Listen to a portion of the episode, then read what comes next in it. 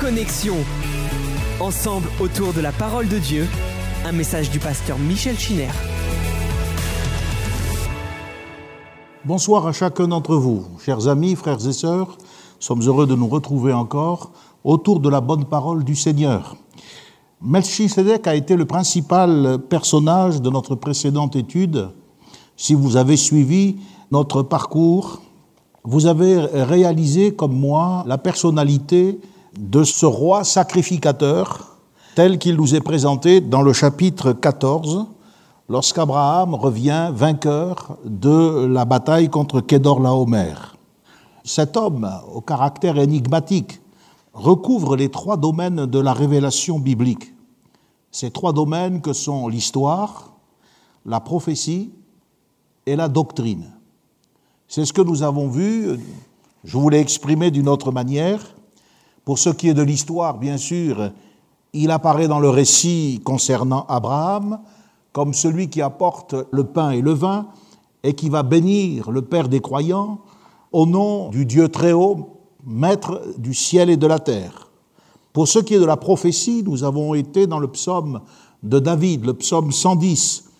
Et là, nous découvrons que le Seigneur est présenté comme un roi guerrier, un vainqueur, assis à la droite de la majesté divine, attendant que Dieu fasse de ses ennemis son marchepied. Et ce Seigneur, nous dit le psalmiste, il est aussi sacrificateur pour toujours à la manière de Melchisédek. David entrevoyait le ministère d'un souverain sacrificateur plus excellent que celui auquel il était habitué dans la personne des descendants d'Aaron.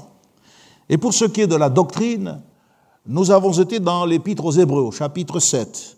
Là, le Saint-Esprit assimile clairement Melchisédek au Seigneur Jésus-Christ. Voici ce que dit le chapitre 8, le verset premier, c'est un point capital qui vient d'être dit, nous avons un souverain sacrificateur assis à la droite du trône de la majesté divine dans les cieux, établi comme ministre du véritable sanctuaire. Il est capable donc de sauver parfaitement tous ceux qui s'approchent de Dieu par lui, étant toujours vivant pour intercéder en leur faveur. Donc on voit que ce personnage qui euh, apparaît mystérieusement et puis dont on n'entendra plus euh, parler du tout, apparaît dans l'histoire, mais il est aussi dans la prophétie et il est expliqué dans la doctrine biblique. C'est pour cela que nous avons évacué toutes les interprétations qui peuvent être exagérées, excessives et quelquefois même euh, totalement mystiques. Je voudrais vous parler des expériences de l'homme de foi. Et puis ensuite, vers le milieu du message, revenir quelques passages en arrière pour aborder le rôle qu'Abraham a joué dans cette guerre et, la question que l'on peut se poser par rapport au conflit en tant que chrétien. Mais regardez d'abord et regardons ensemble les expériences de cet homme qui est présenté comme le modèle de la foi. Lorsque Dieu appelle Abraham, vous avez certainement remarqué avec quelle précision il lui signifie tout ce qu'il doit quitter. Il s'agit de s'en aller d'abord de son pays, de sa patrie, de la maison de son père.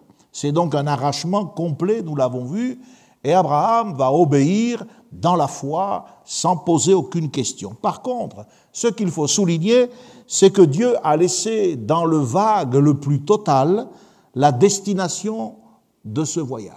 Il lui demande avec précision de tout quitter, mais il ne lui dit pas pour quelle destination. Et c'est pour cela que le Saint-Esprit dit dans l'Épître aux Hébreux, au chapitre 11, c'est par la foi qu'Abraham, lors de sa vocation, obéit et partit pour un lieu qu'il devait recevoir en héritage, et qu'il partit sans savoir où il allait.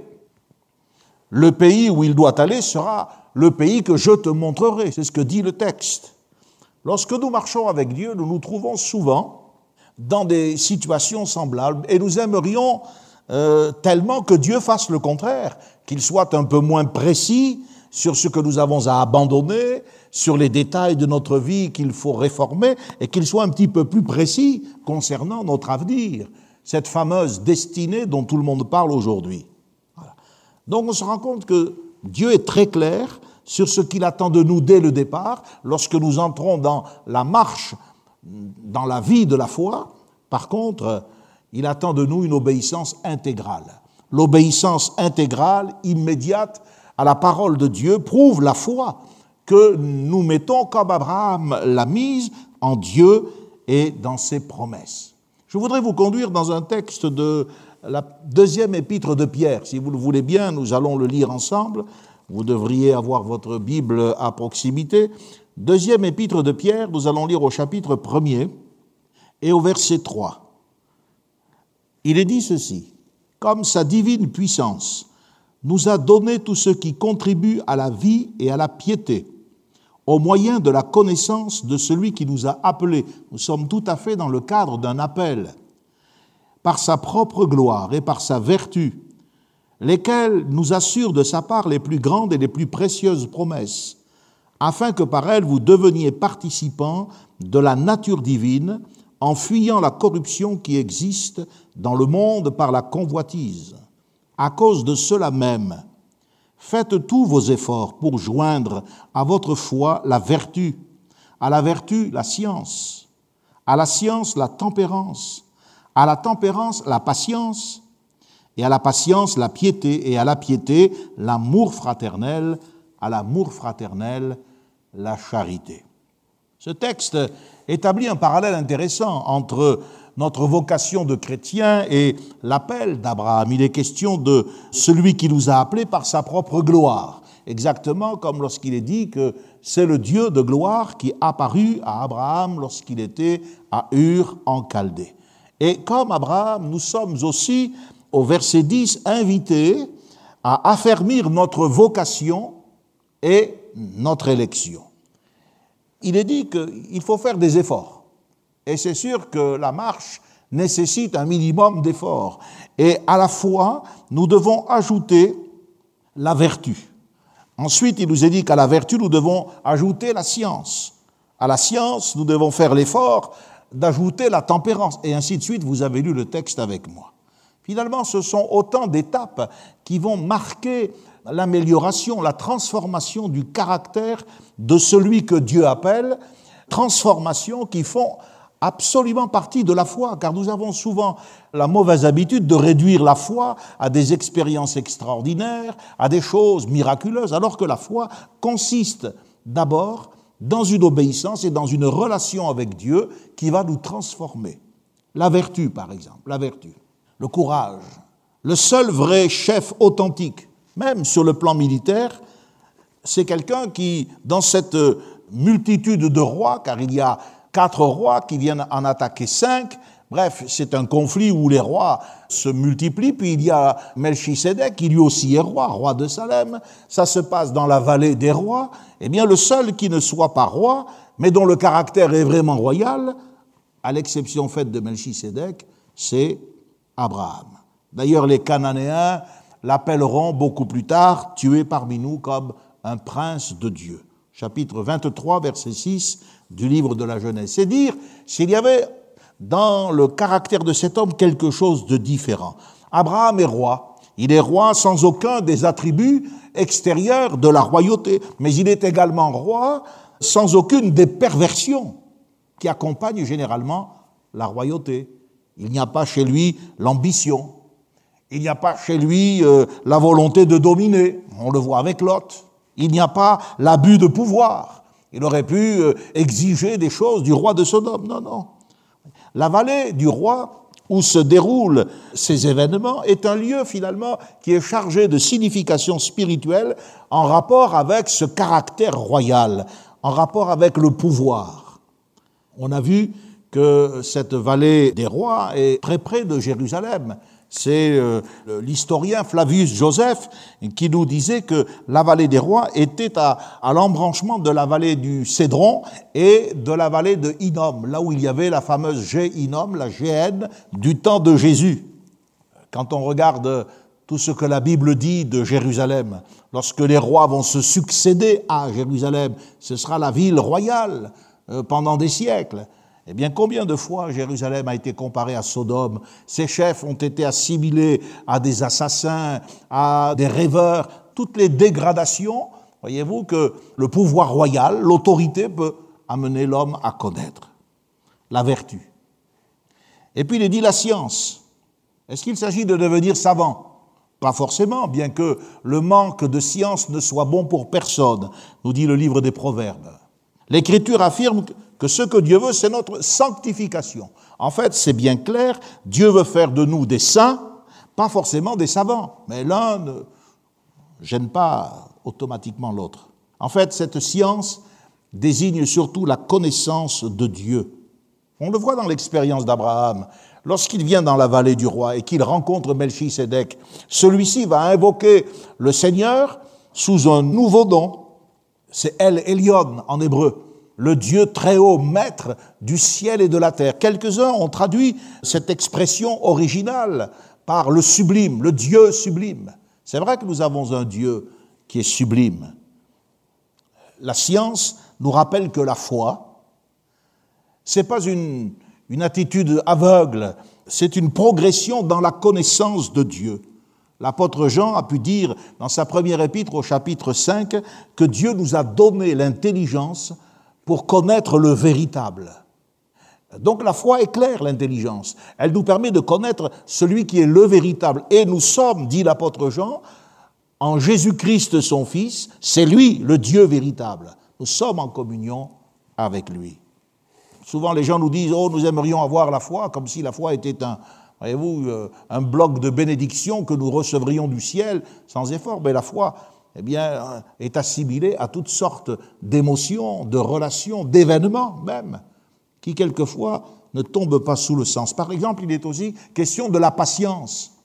Les gens peuvent dire, mais quel rapport entre la foi et la patience? Bien sûr, la foi, c'est elle qui justifie. Au chapitre 15, nous verrons que Abraham eut confiance et Dieu le lui imputa à justice. C'est la foi qui a permis à Abraham d'entreprendre ce voyage. C'est la foi qui a fait de lui un témoin dans le pays où le Cananéen se tenait. Abraham dressait son autel et témoignait de sa relation avec Dieu. La foi l'a sanctifié. Quand il est remonté d'Égypte, il était souillé, mais par la foi, il a bâti un autel et il a retrouvé à Bethel la maison de Dieu, sa communion avec le Seigneur. Et puis quand Dieu va lui faire la promesse de la postérité, et on sait très bien ce que sera cette postérité, c'est la foi qui est à l'origine de sa croissance, de sa multiplication. Mais n'oublions pas, n'oublions pas que la foi aussi, en plus de toutes ces choses positive. La foi intègre aussi des conflits, des tentations, des faillites. Bien qu'il y ait le relèvement et la restauration de la communion, il y a aussi ces expériences qui apparemment peuvent être perçues comme négatives et qui sont à l'origine du caractère chrétien marqué par la patience. beaucoup de gens veulent la science, ils veulent connaître, ils achètent des livres, parce qu'ils connaissent quelques versets, ils pensent que leur relation est parfaite, mais ils ne savent pas attendre Dieu. Une des principales erreurs qu'Abraham a commis en arrivant dans le pays de Canaan a été cette euh, facilité avec laquelle il a suivi le mouvement et il n'a pas attendu que Dieu lui donne l'ordre d'aller en Égypte. Il est question aussi de la piété. Hein, en notre foi, nous devons ajouter la vertu, à la vertu la science, à la science la tempérance, à la tempérance la patience, à la patience la piété. Abraham a dû combattre physiquement pour sauver Lot, oui, on le sait. Il a renoncé d'une certaine manière à, sa tranquillité, mais il a dû également lutter spirituellement pour surmonter la tentation de l'offre du roi de Sodome. Son corps avait certainement besoin d'être reposé et nourri après la longue marche qu'il a faite, puisqu'il il les a rattrapés tout en haut de la Palestine, au niveau de la ville de Dan. Fortifié avec du pain et du vin, c'est bien, mais c'est pas suffisant. Son esprit avait également besoin d'être renouvelé. Et Abraham a été visité par cette bénédiction spirituelle que lui a apporté Melchisédek la piété. Il a préféré l'enrichissement spirituel à l'enrichissement matériel et aux distractions que lui proposait le roi de Sodome. La tempérance. Qu'est-ce que c'est que la tempérance? C'est le contrôle de soi. Abraham a vu les effets produits par l'abondance des richesses. l'épisode de la dispute des bergers euh, de Lot avec les siens est présent dans vos esprits, j'en suis sûr. Eh bien, quels sont les effets produits par la richesse? Elles produisent des querelles, elles entraînent des séparations. Il suffit euh, d'aller euh, dans des familles au moment où il faut se retrouver chez le notaire pour comprendre que cette vérité antique est une réalité d'aujourd'hui. Lot incarne l'ambition, l'ambition du regard, ce que la Bible appelle la convoitise des yeux. Dans la première épître de Jean, il nous est dit qu'il y a la convoitise euh, des yeux, la convoitise eh bien, de la chair et l'orgueil de la vie. Et il dit que euh, nous ne devons pas aimer le monde parce que c'est ce qui caractérise le monde. L'appétit de la richesse, le refus de partager à l'amiable, c'est exactement ce qui aurait dû se passer, mais ça n'est pas venu de, Lot, ça a été le fait d'Abraham. Lorsque ces choses se produisent entre frères, ça engendre tôt ou tard la ruine. Et c'est ce qui a failli arriver à Lot si Abraham n'avait pas été là. Voyez, il y a deux manières de lever les yeux. Abraham et Lot ne voient pas la même terre. Surtout, ils ne la voient pas de la même façon. Lot, c'est celui qui voit et qui prend. Regardez bien le texte qui le concerne. Il y a une forme d'avidité dans cette succession rapide. On passe du regard au désir, du désir à la possession. Et puis, il nous a dit que Lot s'est installé. Ésaïe le prophète s'est élevé contre cette attitude. Il a condamné l'orgueil des rois d'Israël. Il a annoncé le malheur de Jérusalem lorsqu'il disait ceci, écoutez, je vous cite, c'est dans Ésaïe 28, verset 4, L'éclat de votre parure sera comme une figue hâtive qu'on aperçoit avant la récolte et qui, à peine dans la main, est aussitôt avalée. Vous voyez, on sent là l'avidité une figue hâtive qu'on aperçoit avant la récolte, et à peine dans la main, elle est aussitôt avalée. Alors que Lot va saisir immédiatement et qu'il veut avaler, on va dire goulûment, tout ce que ses yeux voient, Abraham, lui, reçoit la promesse, une promesse qui va le projeter dans le futur. Je te donnerai, dit le Seigneur. Mais c'est un futur qui est enrobé de mystère. D'abord parce que la terre de Canaan n'est pas à lui. Ensuite, parce que Sarah est stérile. Donc que ce soit pour le pays ou que ce soit pour la postérité, Abraham comprend que la foi ne peut pas aller sans la patience de la foi, sans la capacité, voyez-vous, à être tempérant, à attendre Dieu. Mais quand on est sur le chemin de l'obéissance, et c'est ça que nous devons comprendre, les pertes apparentes sont en réalité des gains. Car Lot, vous le savez maintenant, va être emporté par les événements et il sera submergé par cette guerre inattendue qui n'était pas prévue au programme. Et puis il est dit aussi qu'il faut ajouter l'amour fraternel, la patience, la piété, l'amour fraternel. À deux reprises, je ne sais pas si vous vous en souvenez, dans ce chapitre 14, au sujet de la bataille, il nous est dit que dès qu'Abraham eut appris que son frère avait été fait prisonnier, au verset 14. Et ensuite, il nous a dit, il ramena Lot, son frère, verset 16. Le Saint-Esprit souligne à deux reprises une vérité. Le nom de frère a été préservé entre lui et son neveu. Abraham savait pardonner les indélicatesses de Lot. Il y a des gens, vous savez, ils ne sont pas véritablement liés euh, par l'amour fraternel. Ils ne savent pas pardonner. Ils vivent dans le désordre, ils euh, n'acceptent pas les conséquences de leur choix, et en plus ils en veulent à celui ou à celle qui essaie de leur venir en aide. Je suis étonné de voir que le Saint-Esprit, qui est précis dans toutes sortes de détails, il est question du roi de Sodome, de ce qu'il dit, de la réponse d'Abraham. Le Saint-Esprit ne fait pas une seule allusion à une parole de Lot, même pas un remerciement. On comprend que ce garçon soit allé de déchéance en déchéance, qu'il ait compromis son témoignage, qu'il ait fait la ruine de sa famille et qu'il ait été épargné uniquement à cause de l'intercession d'Abraham. La première intercession qui soit dans la Bible, c'est celle d'Abraham. L'homme de foi, c'est pas quelqu'un qui va n'importe où, n'importe comment, qui euh, se targue de quelques expériences, ou euh, de quelques convictions personnelles, mais c'est quelqu'un qui se laisse transformer dans sa relation avec Dieu, au contact des événements, qui maintient, voyez-vous, les relations avec les frères, les sœurs. et qui est capable aussi de prier pour ceux qui, à vue humaine, ne le méritent pas.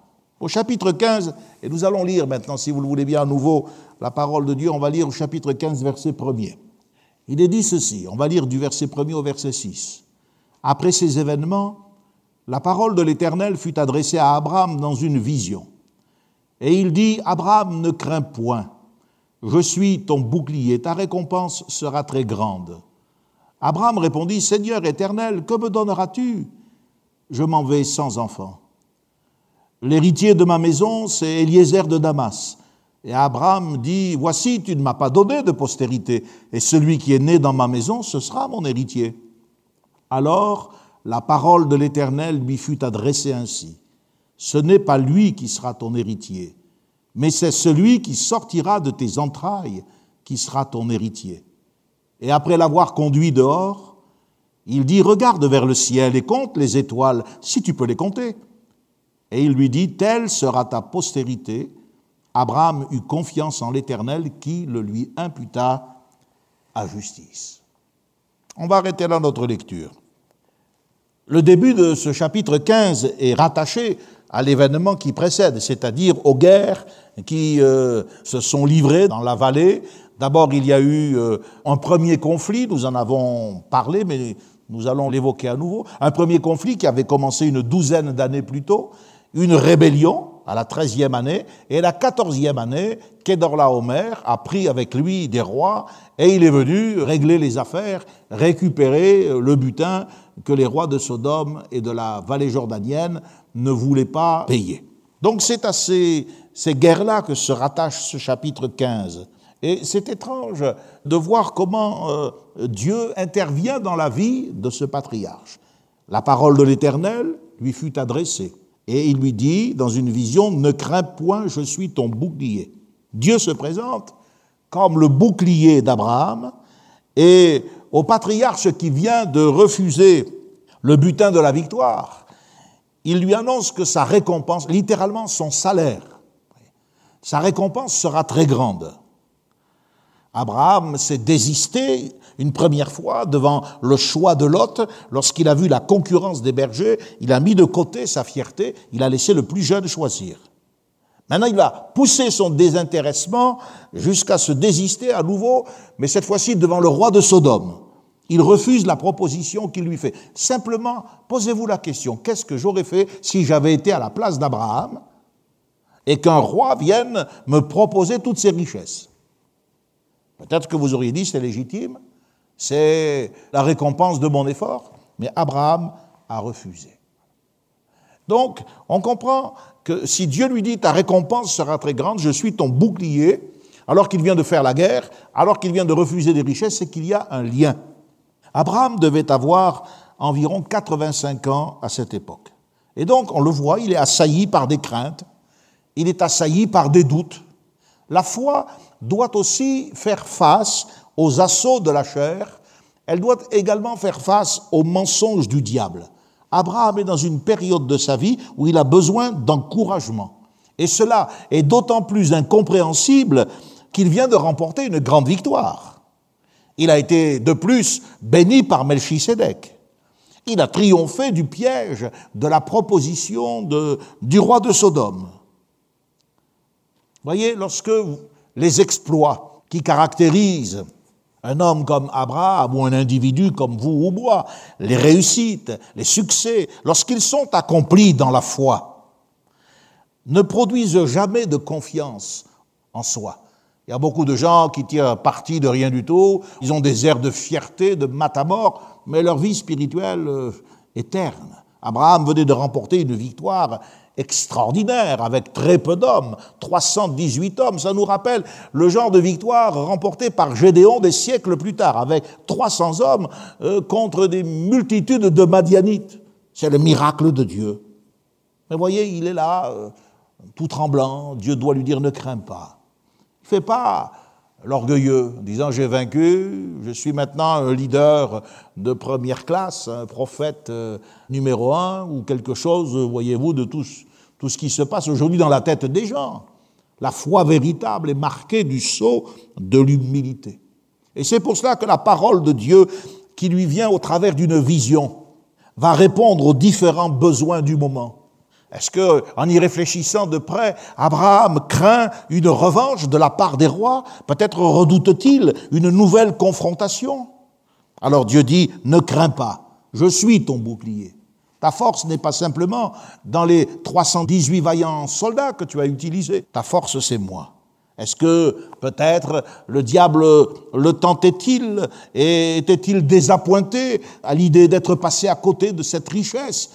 Il n'avait pas su peut-être saisir l'opportunité de s'enrichir. Dieu lui dit, écoute, ta récompense, ton véritable salaire, c'est moi qui vais te le verser et ce sera très grand. Puis peut-être que dans ces moments, vous savez, quand ça va pas bien, ça va pas bien partout. Abraham nourrit des inquiétudes au sujet de sa postérité. Il a déjà vieilli, 85 ans. Alors il semble nourrir des inquiétudes au sujet de sa postérité. Je m'en vais, littéralement, je, je suis nu, c'est un mot qui signifie je suis veuf. Il est veuf d'enfant. Il n'est pas veuf de Sarah qui vit encore, mais il est veuf d'enfant. Il est nu, il n'a pas d'héritier. Et là encore, il, élabore un protocole, un petit peu comme en Égypte. Eliezer de Damas, ce sera lui qui prendra la suite. Non, Dieu lui dit maintenant, écoute, viens. Sors de ta tente, regarde vers le ciel, compte les étoiles. Si tu peux les compter, telle sera ta postérité. Voyez, quand on est conduit par Dieu, on peut avoir des moments de lutte intérieure, espèce de déprime spirituelle. Mais parce qu'Abraham est en relation avec Dieu, Dieu vient au devant d'Abraham par le moyen de sa parole. Après lui avoir demandé quand Lot se fut séparé de lui, Dieu lui a demandé, vous vous en souvenez, lève les yeux, regarde, regarde dans les quatre, les quatre directions, au nord, au sud, à l'est, à l'ouest, tout le pays que tu vois, c'est à toi que je le donnerai. Il semble que tu n'aies hérité que des pierres. Lot a pris pour lui les villes de la plaine, il a pris pour lui les territoires les plus fertiles. Mais regarde, moi je te donnerai tout. Et après lui avoir demandé de lever les yeux aux quatre coins du pays, comme s'il lui demandait en quelque sorte de prendre conscience et de prendre possession de l'espace. Dieu va lui demander de lever les yeux vers le ciel, de la terre au ciel. C'est ça la foi. Et de contempler les étoiles et d'imaginer ce que sera sa postérité. L'attitude d'Abraham est extraordinaire. Un homme qui a rencontré des difficultés, qui vient de combattre, qui est peut-être euh, tourmenté à l'idée de savoir s'il a bien fait ou pas fait. Est-ce qu'il va pas y avoir un, un retour de flamme? Abraham eut confiance en l'Éternel qui le lui imputa à justice. C'est la première fois dans la Bible que nous avons cette euh, expression, l'imputation de la justice. L'apôtre Paul va développer beaucoup plus tard dans l'épître aux Romains. Et je voudrais vous inviter à méditer personnellement le chapitre 4 et le chapitre 5 de l'épître aux Romains, où il est question d'Abraham et de la justice qui nous est offerte en Jésus-Christ par le moyen de la foi. La doctrine du salut repose sur la pierre angulaire de la justification par la foi. Ce n'est pas par les œuvres, que nous sommes sauvés, mais par le moyen de la foi, afin que ce soit par grâce et non par les mérites. Eh bien, cette doctrine est née dans ces plaines de Mamré, là où il y avait des chênes, à Hébron. C'est là qu'Abraham a reçu cette révélation. En regardant le ciel, il a compris que Dieu pouvait intervenir d'une manière extraordinaire. On va, si vous le voulez bien, marquer une pause. Je voudrais réserver les versets qui suivent pour le culte de dimanche, où nous allons voir comment Dieu va faire alliance avec Abraham. Je vous ai parlé, vous vous en souvenez peut-être, quoique ça remonte maintenant à quelque temps, que le livre de la Genèse, à partir même du moment de la création, repose sur le thème de l'alliance. Et nous verrons qu'il y a déjà eu plusieurs alliances avant celle d'Abraham. Mais l'alliance avec Abraham est particulière tout comme le sera celle avec Moïse, les commandements, puis celle avec Jésus, le Messie. Nous allons revenir en arrière afin de traiter ce soir, c'est une réunion d'études bibliques, de traiter la question de la guerre. Alors, si ma mémoire est bonne, j'avais évoqué avec vous le premier conflit. Ce premier conflit qui euh, était le fait d'une conquête qui remontait à plusieurs années euh, en arrière, du temps d'Amramphel, le roi de Shinéar, d'Arioch, le roi d'El-Lassar, etc.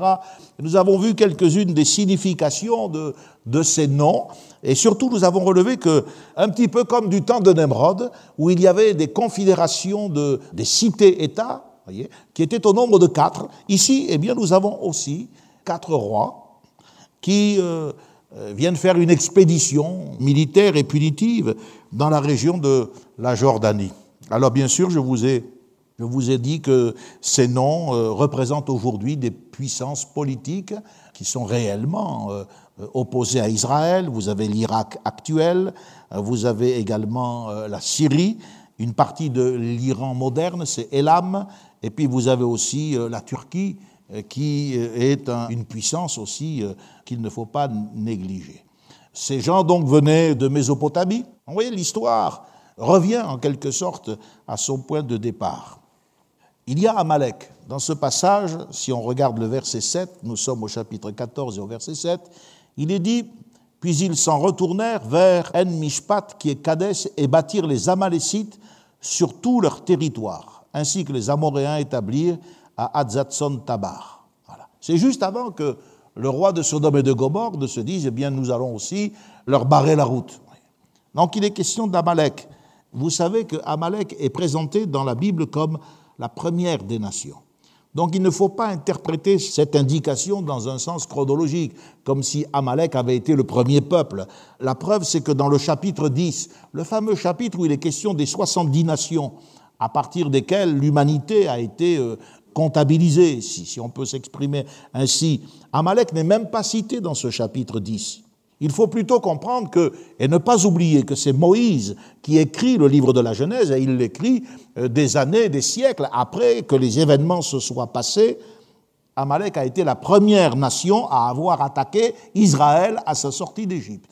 Voilà ce que ce texte veut dire. Et c'est ainsi que, voyez-vous, déjà, eh bien, euh, Amalek euh, est marqué dans l'histoire de la parole de Dieu. Il est question aussi des Horiens. Il nous est dit euh, au verset 5, les Usim, les Émim et les Horiens dans leur montagne de Séhir, jusqu'aux chaînes de Paran qui est près du désert. Ce sont des explications sur lesquelles on peut difficilement revenir au cours d'un culte, donc c'est l'occasion de vous les transmettre. Les Horiens ou les Horites, ce nom signifie les habitants des grottes. Ce sont des hommes des cavernes, si vous préférez, des troglodytes. Si vous allez du, en Jordanie, du côté de Petra, eh bien, vous verrez que les hommes euh, savent creuser les grottes, les aménager. Et si dans la Bible le concept de l'homme singe hein, euh, n'existe pas, en revanche, vous trouvez celui de l'homme des cavernes. La Bible en parle, et Job nous parle de ces hommes qui vivent dans les cavernes de la terre, dans les rochers. Il dit que ce sont des êtres qui hurlent parmi les buissons. Je vous cite Job 30, versets 3 à 8. Et ce sont des êtres vils, méprisés, on les repousse du pays. D'ailleurs, il dit euh, que ces gens qui sont réduits à un tel degré d'abaissement, eh bien, ce sont des maraudeurs, ce sont des voleurs. Il s'agit évidemment des conséquences liées au monde de la chute. L'Épître aux Hébreux également nous parle de ces situations critiques de dénuement, de misère, où l'homme, au lieu de progresser, va régresser. L'Épître aux Hébreux nous dit que les croyants ont connu ce genre de vie misérable, errant dans les déserts et les montagnes, dans les cavernes et les antres de la terre. Hébreux 11, verset 37. Même David, qui s'assiera sur le trône royal, eh bien, euh, David a connu cette vie misérable, la vie d'un animal, la vie d'une bête. À la fin de notre ère, lorsque le Seigneur Jésus sera sur le point de revenir, l'humanité sera également, à cause des événements qu'elle est appelée à connaître, l'humanité sera réduite à se cacher, à vivre comme les hommes des cavernes, pour échapper à la colère de l'agneau.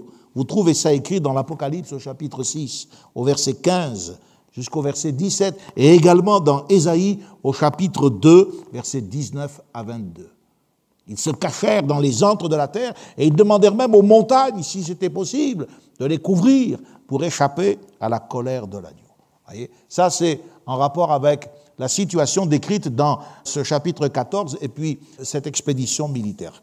on rattache ça au premier conflit. Le deuxième conflit, car il y en a trois en fait, le deuxième conflit nous est expliqué après 12 ans de soumission forcée, après leur révolte la treizième année, la coalition des rois de Mésopotamie va se reformer sous la conduite de Kedorlaomer. Ce nom, Kedorlaomer, signifie la race qui domine.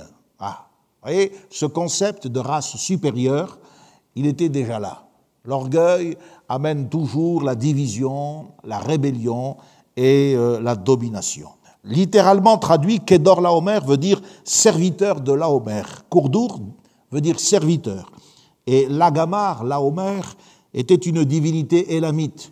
Les élamites étaient dans ce qu'on appelle la Susiane, la Bactriane, la Susiane. Si vous regardez une carte à la fin de votre Bible, vous trouverez facilement cette situation. Et c'est Kedor Laomer, c'est lui le chef de l'expédition militaire.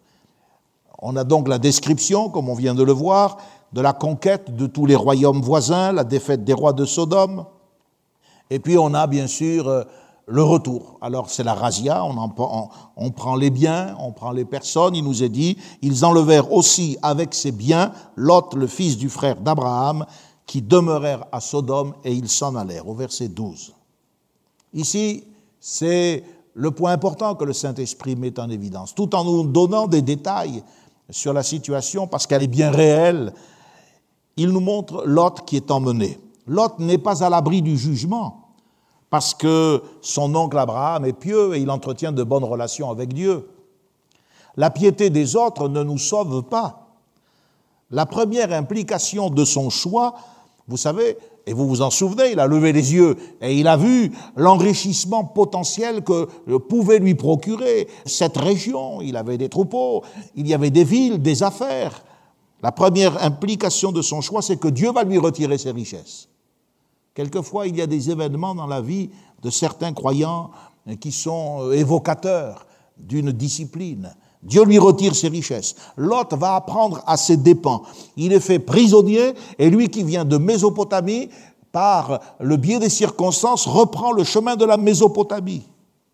Cette invasion qui est décrite au chapitre 14, les troubles que suscite cette expédition. Vous imaginez les gens qui sont mutilés, qui sont mis à mort, les familles disloquées, ces transferts de richesses. Tout cela montre que le, le pays était mûr pour le jugement. Nous devrions comprendre et analyser les événements politiques de notre situation à la lumière de récits comme celui-ci. Oh, bien sûr, nous ouvrons le journal ou nous regardons la télé, nous apprenons qu'ici ou là, tel conflit, nous prenons quelquefois pour argent comptant les explications des uns et des autres. Mais nous voyons que parce que le pays était sur le chemin du jugement de Dieu, il y avait déjà tous ces troubles. Le troisième conflit, eh bien, c'est l'expédition qu'Abraham va mener. En réaction à cette guerre, la Bible nous dit que Abraham va être informé par un, on a vu ça la, semaine dernière, un fuyard vint annoncer à Abraham l'hébreu. Je vous avais parlé de l'hébreu. Abraham va déclencher donc une poursuite. Il va armer 318 de ses plus braves serviteurs, ce qui laisse euh, à comprendre qu'il y avait bien au moins, au moins un millier de personnes qui composaient euh, la tribu d'Abraham. C'est une expédition éclair, une victoire surprenante toute la région qui était instable, exactement comme le Moyen-Orient est actuellement, eh bien, va retrouver sa stabilité. Pourquoi? Parce qu'un homme de foi, un homme de paix, va être contraint par des circonstances à combattre. C'est un petit peu, je vais le dire comme ça, Tsahal avant Tsahal. Vous savez ce que signifie Tsahal Tsahal, c'est l'acronyme de Tzva Haganah et Israël, c'est-à-dire armée de défense d'Israël. Abraham n'est pas seul. Il nous a dit Abraham et ses alliés. Donc vous voyez, la foi ne s'isole pas, la foi reste aussi conséquente. Abraham sait très bien que dans cette partie du monde, il a besoin d'alliés. Alors il, a constitué une ligue défensive avec euh, ces hommes que sont Mamré, Aner, Eshkol, dont je vous ai dit qu'ils étaient probablement euh, des croyants. La preuve, nous l'avons vu, c'est que ce Melchisedec, sorti d'on ne sait trop où, était lui aussi en possession de la vérité. Et nous avons établi qu'il y avait une antériorité, car c'est bien avant qu'Abraham ne vienne dans le pays que ces gens connaissaient déjà Dieu. Hélas, pas tous, mais il y avait des gens qui avaient la foi. Et probablement que Abraham a fait alliance avec eux parce qu'ils se sont retrouvés sur le terrain de ses valeurs spirituelles. Ils avaient fait alliance avec Abraham, nous dit le verset 13. Et maintenant, euh, ces gens représentent une force avec lesquelles il faut compter. Abraham est désigné comme le vainqueur. Le mot hébreu pour désigner le retour d'Abraham, il nous est dit après qu'Abraham fut revenu vainqueur. Le mot hébreu signifie littéralement euh, la frappe. Il est revenu vainqueur de la frappe, c'est-à-dire euh, du massacre. Cependant, lorsque nous l'avons vu, Melchisedec vient au devant d'Abraham pour le rassurer, pour lui montrer que Dieu est avec lui dans cette période qui est encore plus délicate, parce que le roi de Sodome, il est vicieux, il est mauvais, et cette victoire peut éblouir euh, Abraham, l'étourdir. Et les éloges, les remerciements, les you qui sont poussés à son encontre peut lui faire oublier qu'il est en terrain ennemi. Melchisedec lui dira Béni soit le Dieu très haut, maître du ciel et de la terre, qui a livré tes ennemis entre tes mains. La victoire, c'est à Dieu que tu la dois. Il a livré tes ennemis entre tes mains. Donc, voyez, la guerre est réelle, elle est physique, mais elle comporte une dimension spirituelle qui est inconnue dans le domaine des autres guerres, une dimension prophétique parce qu'il s'agit d'Israël. Voyez Dans la plupart des états-majors d'armée euh, des pays du monde, on étudie les guerres, les guerres passées, les guerres napoléoniennes, les stratégies, mais euh, beaucoup d'états-majors vous disent on étudie toutes les guerres, tous les genres de guerres, mais on n'étudie pas celle d'Israël. Et quand on leur demande pourquoi, vous disent parce que là, il y a quelque chose de miraculeux. Et ça n'entre pas en compte dans la stratégie des hommes. Les serviteurs d'Abraham, littéralement, il nous est dit qu'il euh, arma 318 de ses plus braves serviteurs nés dans sa maison. Littéralement, des gens qui ont été entraînés. Le mot désigne des hommes qu'il avait formés, certainement dans l'art de combattre.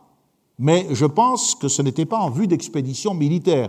Il fallait tout simplement défendre les troupeaux, assurer la sécurité des personnes.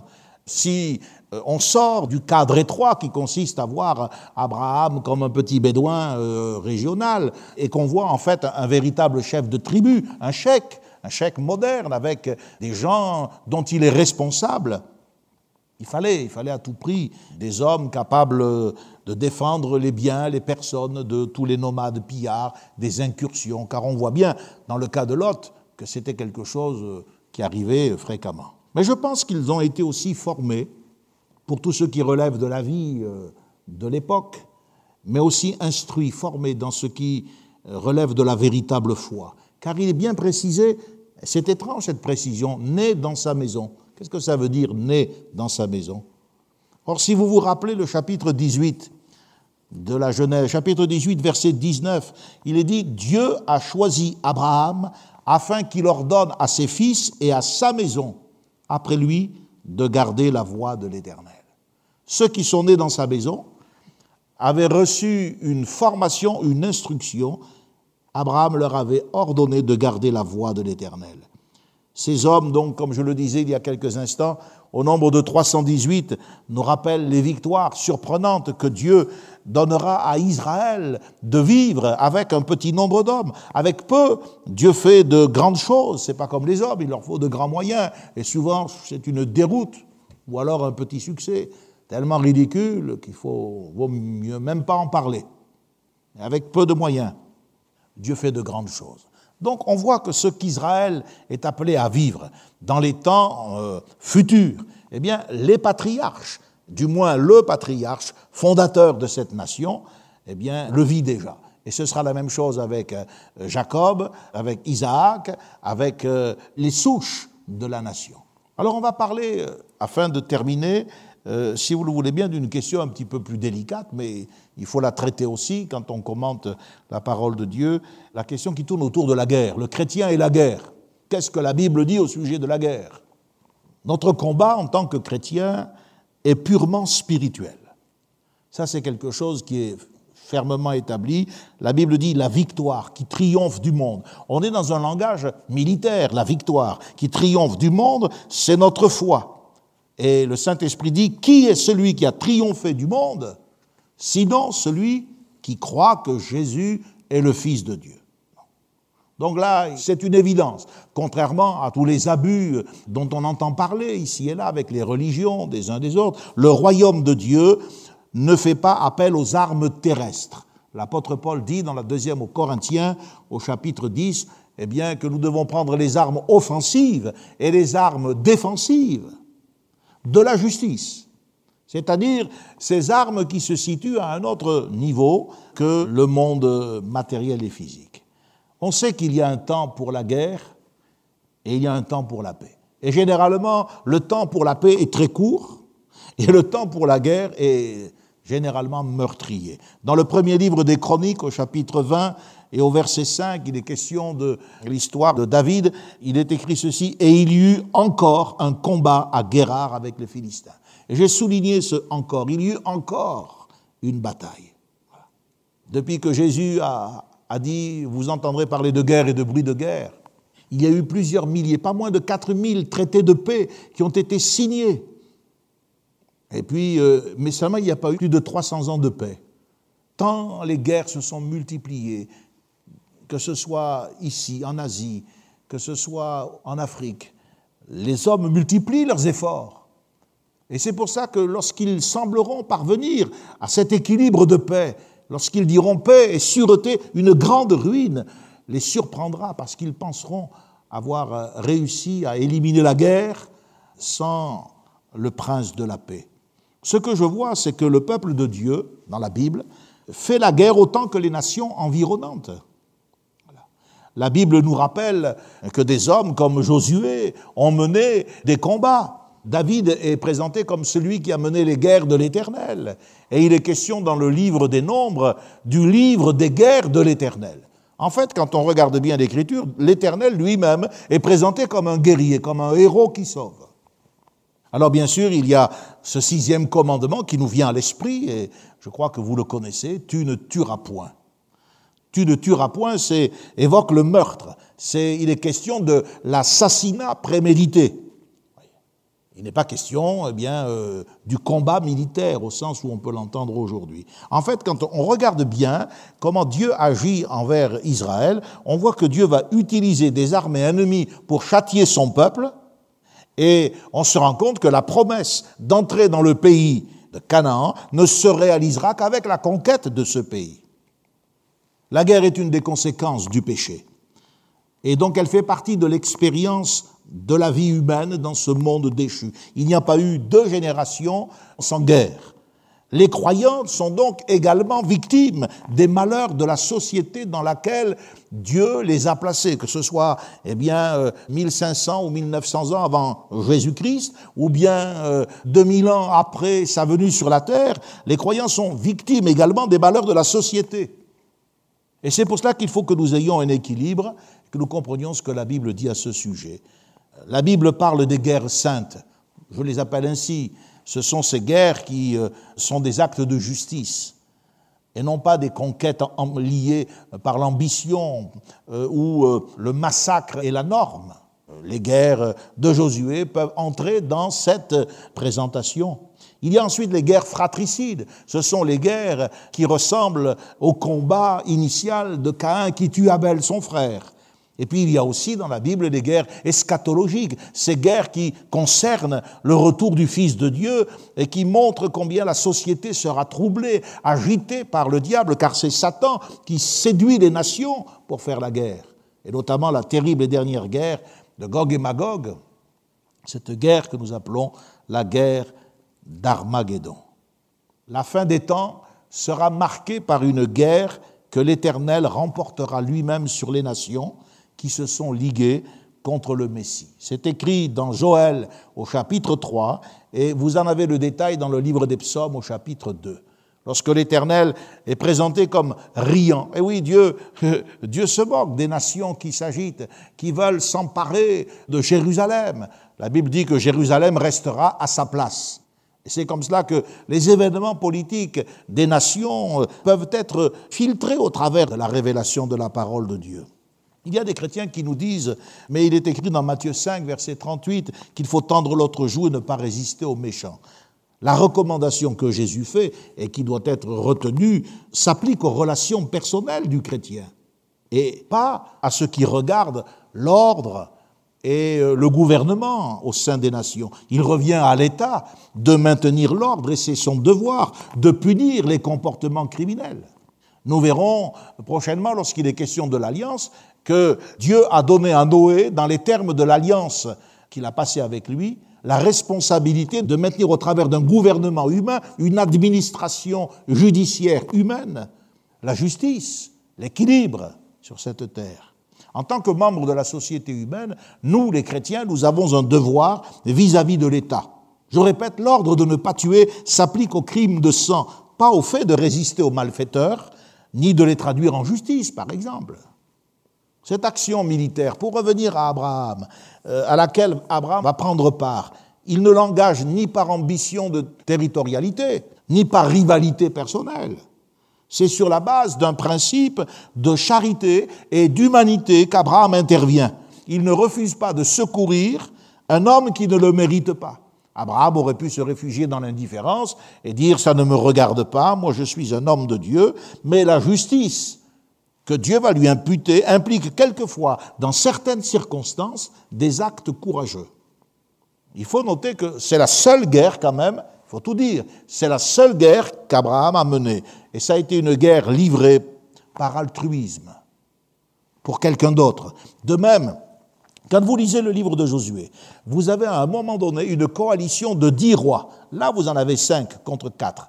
Mais Josué a eu affaire à dix rois, et le chef de cette coalition s'appelait Adoni Pézek. C'était aussi le chef de cette ville de Salem qui entre-temps était devenue Jébus. Je vous expliquais que les villes étaient conquises et ont changé de nom. Eh bien, lorsque Josué va livrer cette guerre, qui a dû être une guerre euh, terrible, de la même manière que les rois de Sodome et de Gomorre sont tombés, sont allés se réfugier dans les puits, il nous a dit que les rois se sont enfouis dans des cavernes. Et Josué a roulé la pierre et ensuite il les a passés au fil de l'épée. Eh bien, cette grande, terrible bataille, que l'on pourrait de loin interpréter comme un acte de conquérant, etc., ce n'est pas du tout une guerre comme celle que Napoléon a menée, ou des guerres hitlériennes. Josué a dû la livrer à cause d'un serment qu'il avait passé avec les Gabaonites. Les Gabaonites, ce sont des Cananéens qui avaient réussi à le tromper. Ils habitaient dans la contrée, ils s'étaient mis des vieux habits, avaient pris du pain sec, et voyant que l'Éternel était avec Israël, ils avaient voulu faire alliance avec Israël. Dans les deux cas, que ce soit la guerre d'Abraham ou la guerre de Josué, il est question d'un acte de générosité. Vous voyez, il y a donc guerre et guerre. Ça ne veut pas dire que nous sommes pour la guerre et que nous ne redoutons pas les temps de guerre. Le langage biblique, euh, ces exhortations, est fortement imprégné d'images empruntées au contexte de la guerre. Je vous l'ai dit, Dieu est présenté lui-même comme un guerrier. Dans ce texte, il dit qu'il est le bouclier de son peuple, le bouclier d'Abraham. Dans le Deutéronome, chapitre 33, il dit qu'il est le bouclier de son peuple.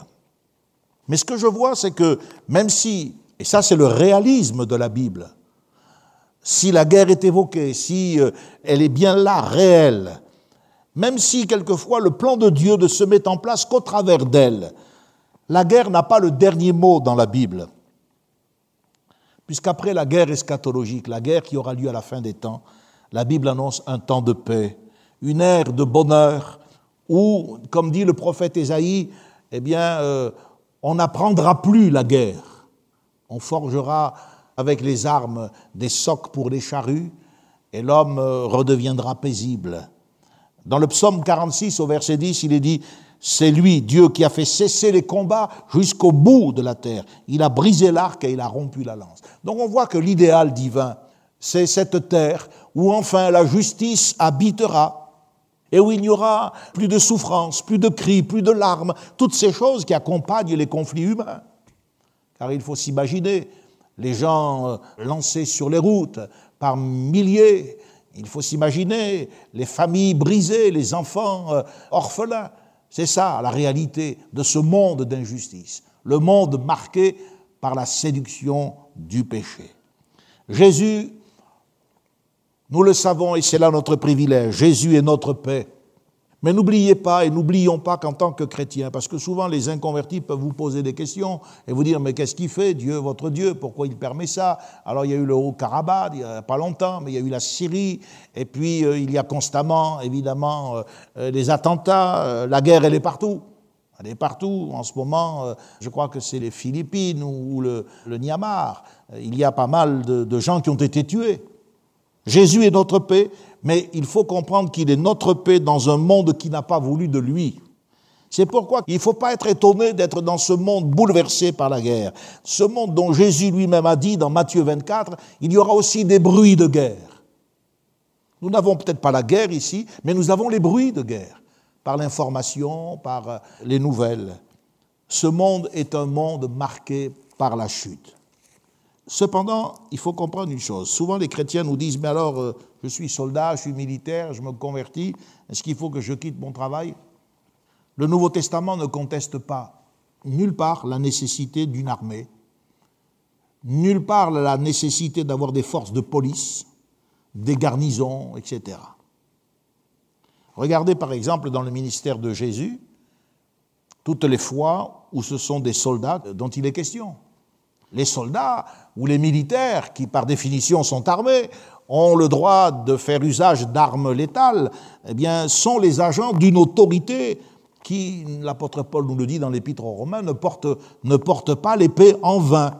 Ils sont là pour assurer l'ordre et quelquefois aussi pour servir les intérêts de l'Évangile. La stabilité dans une région permet la progression de l'Évangile. Voilà pourquoi l'Écriture nous demande de prier pour les rois, pour les gouverneurs, pour ceux qui sont en autorité, afin que nous puissions vivre en paix. Quand je pense à nos missions dans certaines régions du monde, où le djihad islamique met tout le monde en danger, les populations sur les routes, nous comprenons la réalité de cette exhortation. Les références sur le plan spirituel sont nombreuses. Jésus les a utilisées. L'apôtre Paul dira, j'ai combattu le bon combat. Timothée est exhorté à devenir un bon soldat de Jésus-Christ. Pourquoi? Parce que la vie chrétienne est un engagement de type militaire. La vie chrétienne exige un don total de sa personne, comme le soldat qui part au combat et il ne sait pas s'il reviendra. Seulement ce combat, nous dit l'apôtre Paul aux Éphésiens, n'est pas un combat contre la chair et le sang. Donc, au contraire de tous ceux qui invoquent Allah, pour donner la mort et se donner la mort, les chrétiens savent qu'ils n'ont pas à lutter contre la chair et le sang, mais contre des puissances qui sont dans les lieux célestes. Et c'est pour cela que nous devons avoir une position équilibrée. Les soldats qui ont expérimenté le salut, je parlais tout à l'heure de ces références dans le Nouveau Testament, Jésus ne leur a pas dit maintenant tu te convertis, il faut que tu quittes cet uniforme, car tu es un centenier romain. Toi, tu, portes l'épée. Te rends-tu compte qu'avec cette épée, tu as servi le peuple élu? Non, Jésus n'a pas dit ça. Corneille était centurion, et la Bible dit qu'il avait attaché à sa personne un soldat qui était pieux. C'est bien la preuve. Et Dieu nous dit, la Bible s'est souvenu de ses aumônes et de ses prières. Le centenier de Capernaum, Jésus a dit de lui, mais je n'ai pas trouvé même en Israël une aussi grande foi. Et quel est, quel est le premier homme qui a confessé la divinité de Jésus sur la terre? C'est le centurion qui était chargé de son exécution. Il a confessé, assurément, cet homme était le Fils de Dieu. Matthieu 27. Dans ce monde, la vérité c'est que dans ce monde, Jésus lui-même, Jésus en personne, est une cause de guerre et une cause de division. Pourquoi? Parce que Jésus exige de nous un choix radical, un engagement total. Le seul endroit finalement où la guerre est absente, en tout cas où elle devrait être absente, eh bien c'est l'Église. C'est le lieu de rassemblement du peuple de Dieu qui déjà, par son unité, par son amour, par sa charité, annonce ce monde à venir où il n'y aura plus de larmes, plus de cris, plus de souffrances, plus de deuil, où on n'entendra plus la sonnerie aux morts, où il n'y aura plus les couleurs avec euh, cette angoisse d'une autre guerre qui revienne nous priver de ce que nous aimons. Finalement, c'est dans l'Église, c'est dans le corps de Christ que Dieu donne son désaveu. La guerre est disqualifiée parce qu'au milieu de nous, on peut montrer que l'homme est appelé à vivre dans la paix. Elle n'a pas d'avenir, la guerre. Matthieu 26, Verset 52, c'est Jésus qui dit, celui qui prendra l'épée périra par l'épée. Ne penses-tu pas, dit-il, que je puisse invoquer mon Père, qui me donnerait douze légions d'anges? Les anges sont souvent présentés comme l'épée à la main. Ce sont des guerriers spirituels. Et ils peuvent intervenir aussi, nous le savons, nous l'avons vu dans le cadre de ces études, dans les affaires matérielles. Dieu, c'est le Dieu de paix. En Jésus-Christ, il a fait la paix avec nous. Et il nous demande de répandre sa paix afin d'être des artisans de paix. Alors, dans ce monde où il y a tellement de désordre, nous ne pouvons pas tout reprendre et tout refaire. C'est à Dieu qu'il appartient de refaire cette nouvelle terre et ces nouveaux cieux. Mais par la foi et par la communion avec Dieu, par l'étude de ces personnages et de ces sujets, nous pouvons comprendre quel rôle nous sommes appelés à tenir. C'était ce soir euh, mon propos.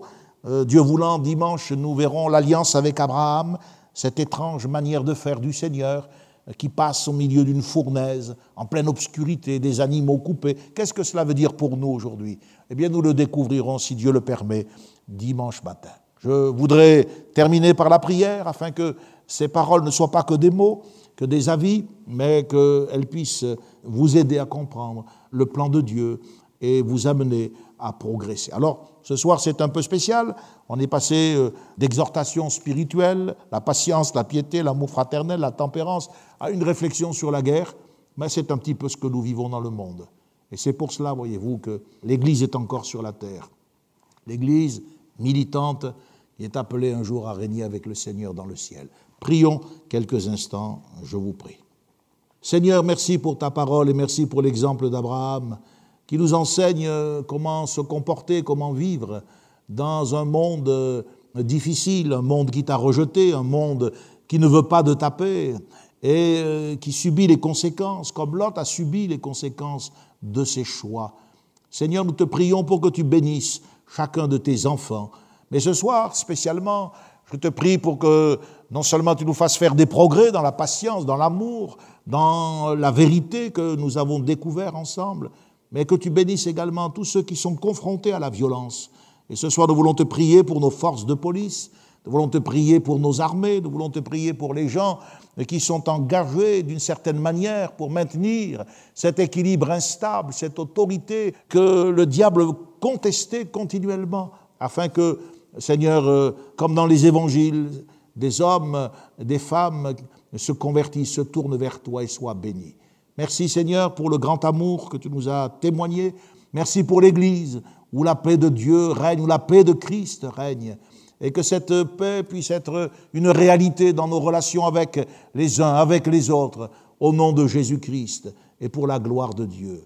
Veuille bénir, Seigneur, tous ceux qui ont été à un moment ou à un autre nos ennemis, afin qu'ils puissent rentrer en eux-mêmes, se repentir, découvrir ton amour et être sauvés par Jésus-Christ. Que ta parole qui sanctifie, sanctifie nos cœurs et nos esprits. Au nom du Seigneur Jésus. Amen. Amen. Connexion. Ensemble autour de la parole de Dieu. Un message du pasteur Michel Chiner.